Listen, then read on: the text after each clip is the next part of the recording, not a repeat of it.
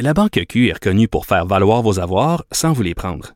Mais quand vous pensez à votre premier compte bancaire, tu sais, dans le temps à l'école, vous faisiez vos dépôts avec vos scènes dans la petite enveloppe. Hmm, C'était bien beau. Mais avec le temps, à ce compte-là vous a coûté des milliers de dollars en frais, puis vous ne faites pas une scène d'intérêt. Avec la Banque Q, vous obtenez des intérêts élevés et aucun frais sur vos services bancaires courants. Autrement dit, ça fait pas mal plus de scènes dans votre enveloppe, ça. Banque Q. Faites valoir vos avoirs. Visitez banqueq.ca pour en savoir plus. Le retour de Mario Dumont, le seul ancien politicien qui ne vous sortira jamais de cassette. Mario Dumont et Vincent Dessureau. Cube Radio. L'heure de la chronique politique avec Emmanuel Latraverse. Bonjour Emmanuel. Bonjour. Alors, euh, fin de la grève du CN, le ministre Marc Garneau qui est bien satisfait. Oui, est-ce que tu as entendu le soupir de soulagement vers un peu avant midi quand ça a été annoncé là? Ouais. On en avait beaucoup parlé euh, depuis euh, une semaine. Le, le gouvernement était pris dans une partie de poker dont il ne contrôlait pas tout le jeu à cause de cette décision là, de ne pas rappeler la Chambre et à cause de la complexité de faire adopter une nouvelle loi spéciale quand il faut que tu passes par l'élection d'un président, puis un discours du trône, puis euh, puis tout ça euh, avant. Moi, je retiens deux choses euh, de ça. C'est que oui, c'est un pari très risqué du gouvernement de ne pas vouloir se légiférer et d'en appeler à l'importance d'une solution négociée. Politiquement, c'est une victoire majeure pour Monsieur Trudeau tout particulièrement auprès du monde syndical dont, le Parti euh, libéral du Canada essaie de se rapprocher depuis de nombreuses années. Donc ça, euh, gardez un œil là-dessus là, dans un contexte où on peut aller en élection, euh, dans un an et demi, euh, deux ans, etc. De Ouais, parce qu'on se souvient que le, le grand syndicat, euh, c'est-tu le- des, employés du secteur public? C'est Unifor qui avait accueilli, non, eux ont accueilli M. Trudeau, mais l'autre syndicat des, des fonctionnaires, là, qui avait accueilli Jack Metzing en cours de campagne, donné le- leur appui au NPD, ça dansait sur scène, et tout ça. Euh, J'ai l'impression que Justin Trudeau va vouloir euh, se rapprocher de syndicats comme celui-là. Ouais, c'est ça. Les Teamsters, on s'entend là, ça c'est un énorme syndicat très puissant, euh, surtout au Canada anglais.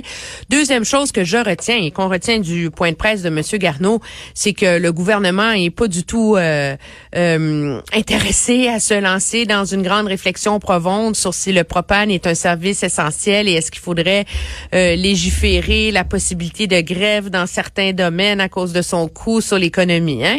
On a entendu l'a répété de mille façons. Le droit de grève fait est un processus naturel.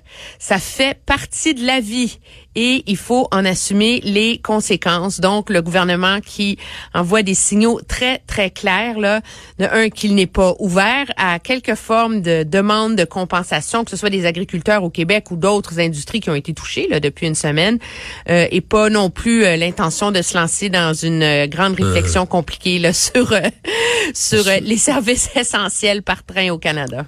On fait le calcul que c'est fini, puis on parlera plus de ça dans deux jours. Exactement. Euh, euh, parlant de jours, est-ce que ceux de, ceux d'Andrew Scheer sont comptés? En fait, il a fait euh, euh, des, des mises à pied dans son entourage il y a quelques jours. Le but étant de montrer à ses militants que il est sérieux, il veut mieux s'entourer pour qu'on pour enlever la pression sur lui, mais c'est comme pas ce qui arrive cette semaine là. Mais non, mais ça n'a rien donné. De un, quand tu décides de limoger des proches conseillers, t'es supposé en nommer d'autres en remplacement, hein? Ouais. Parce que les mettre, de, mettre du monde dehors sans avoir personne à nommer à la place, ça veut pas dire grand-chose, là, objectivement. Alors, M. Scheer a mis ses plus proches conseillers dehors avec personne à nommer. Oui, c'est des intérims.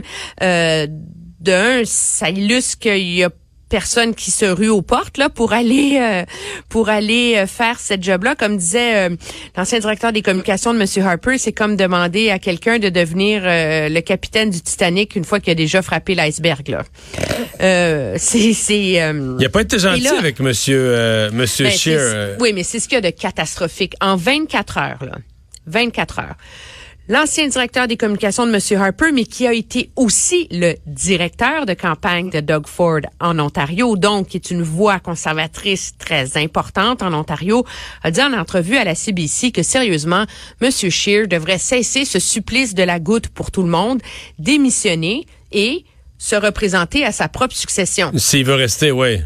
Un peu comme ce qu'avait fait M. Clark après avoir perdu euh, son vote de confiance, là, tu.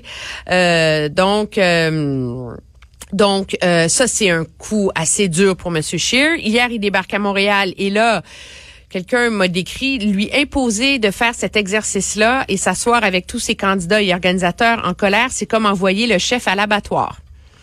Alors, tu vois Parce que, ça n'a pas bien été hier à Montréal. Là. Ben non, je veux dire, euh, demander à nos collègues qui étaient là aux portes là pour euh, interviewer les, les, députés, les candidats des faits, qui n'étaient pas capables de trouver quelqu'un pour dire quelque chose de gentil sur Andrew Scheer. Ouais. Moi, j'ai eu des échos, j'ai eu des échos de l'intérieur, ça n'a pas bien été. Non, moi, les échos de l'intérieur, c'est qu'on a dit carrément à, à M. Scheer, si vous restez chef, je cesse mon implication au parti, je ne me représente pas. Euh, vous devez démissionner pour le bien du parti.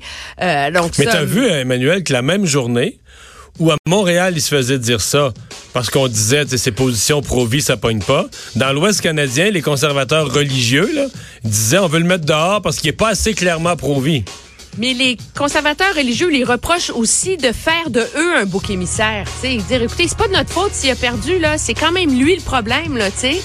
Et là, la cerise sur le Sunday, c'est le sénateur Carignan qui, il y a moins d'une heure, là, à la joute, disait carrément que M. Scheer devait partir avant la rentrée parlementaire. une autre voix importante pour les conservateurs au Québec. merci, Emmanuel. Très bien, au revoir. Au revoir. Donc, oui, c'est la nouvelle du jour, euh, Alexandre, fin de la grève. Demain matin, 6 heures, les opérations normales du Canadien national vont reprendre partout au Canada. Euh, alors, euh, on va pouvoir avoir du propane un peu partout. Bon. On oubliait les bonbonnes à barbecue devaient plus être remplies non plus. S'il y en avait non, pas, non, mais il y, a moins de gens qui font du barbecue l'hiver, j'imagine. Merci, Alexandre.